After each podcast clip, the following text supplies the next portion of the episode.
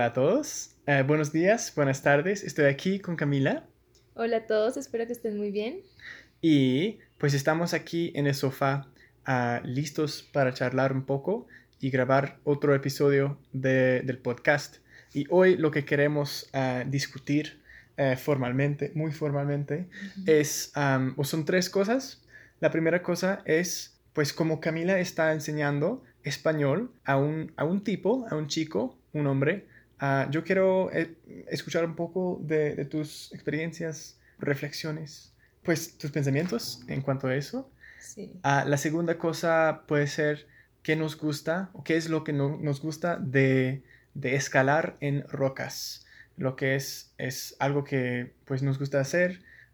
creo que vamos a hacerlo hoy porque hoy es mi cumpleaños. Y uh.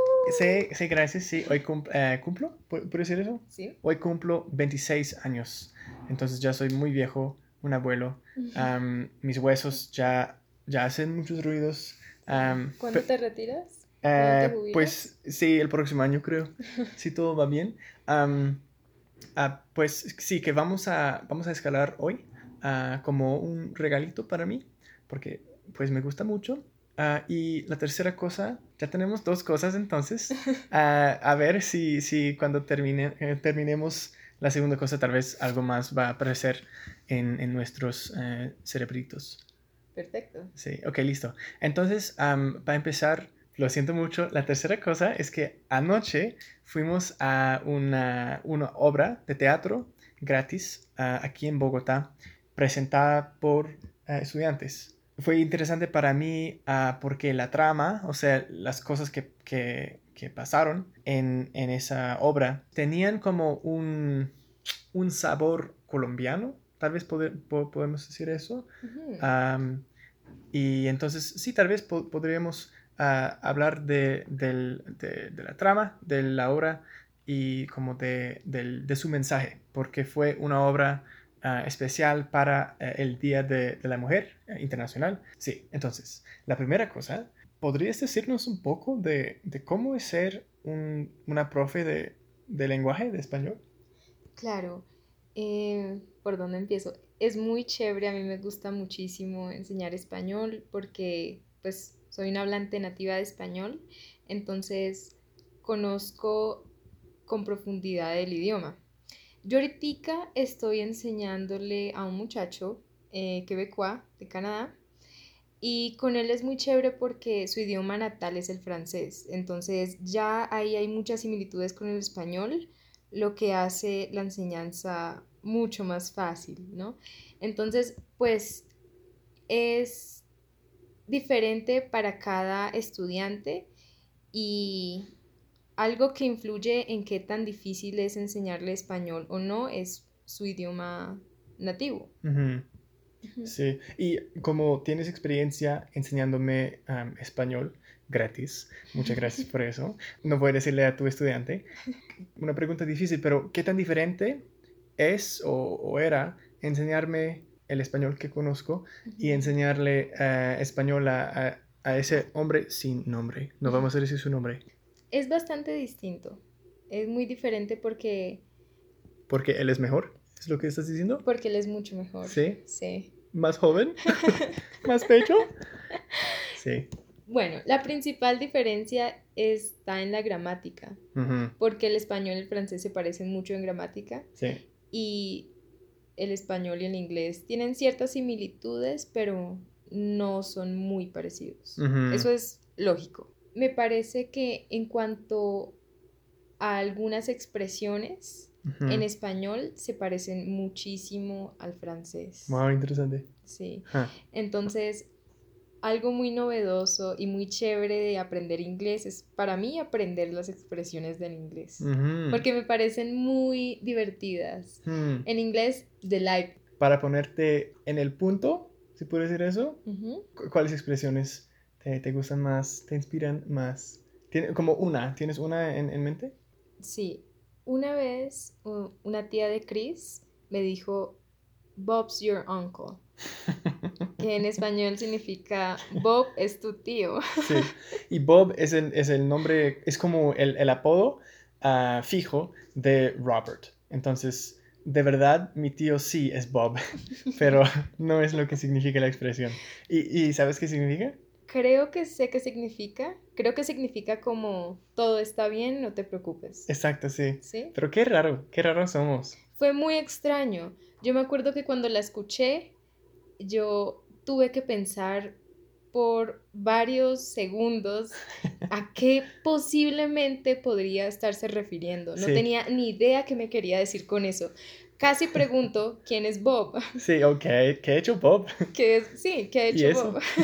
¿Mi tío? ¿Cuál tío? Sí, Entonces, me parece que esa clase de expresiones son muy chéveres porque son tan diferentes. sí. ah, Mientras que en inglés, en español, perdón, y en francés pueden ser más parecidas las expresiones. sí. Y también es, me parece muy...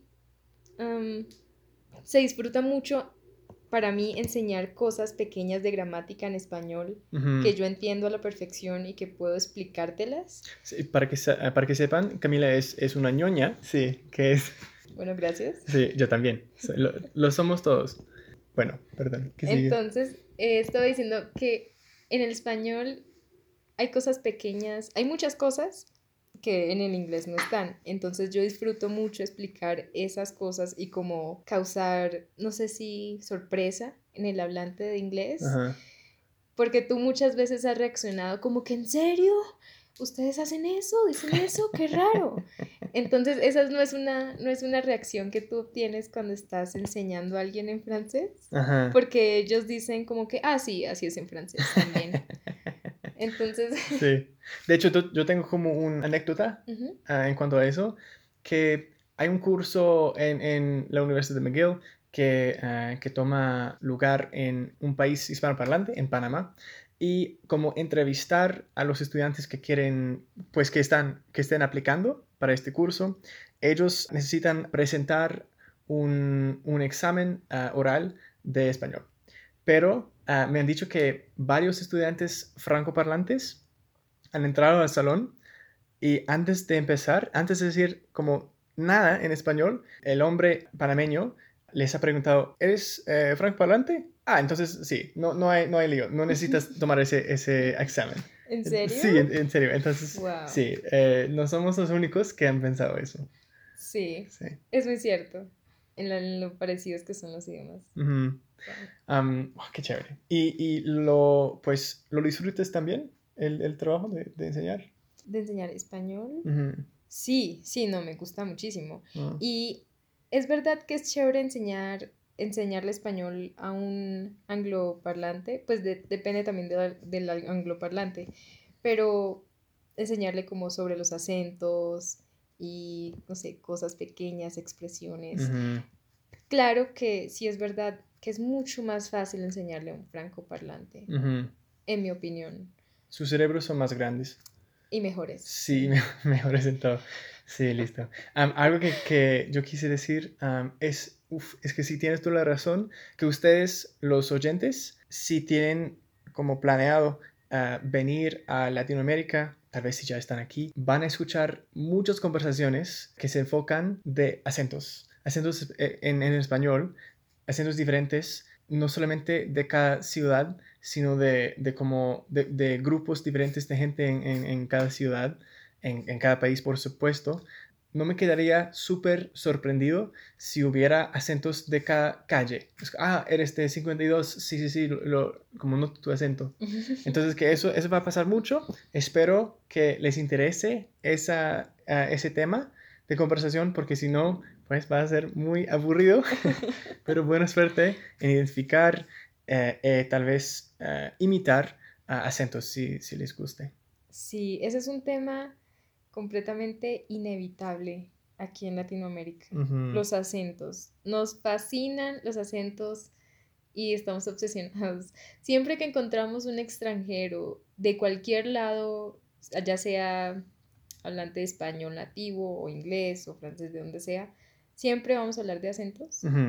Es un tema que disfrutamos mucho, no sé. Sí, es como en Canadá o en Inglaterra, creo que hablamos mucho de- del, del clima, como, ah, hoy sí hay muchas nubes, oh, qué interesante es eso.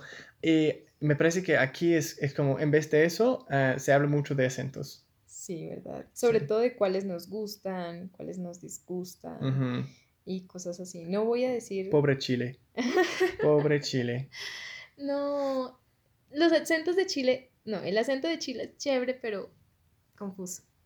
Eso es todo lo que voy a decir. Cuando no estemos grabando, ella dice muchas cosas más eh, fuertes sobre Chile. Oh. ok, bueno, hemos pasado por un desvío. la segunda cosa iba a ser uh, escalar en rocas. ¿Qué tal si, si hablamos como rapidito de eso? si ustedes han, han, intentado antes, ya, ya saben un poco, o tal vez mucho, mucho más que nosotros, de, de escalar. Pero si no, pues les, les propongo intentar, de intentarlo, porque es súper ejercicio, es muy, es muy duro. Eso requiere mucha fuerza. Pero cada vez que, que termines una ruta, es una sensación súper eh, buena. Vas a quedarte muy satisfecho o satisfecha con ti mismo o mismo. Es cierto. Algo de lo que me di cuenta sobre la escalada en roca, la primera vez que lo intenté, es que requiere mucho más que fuerza física.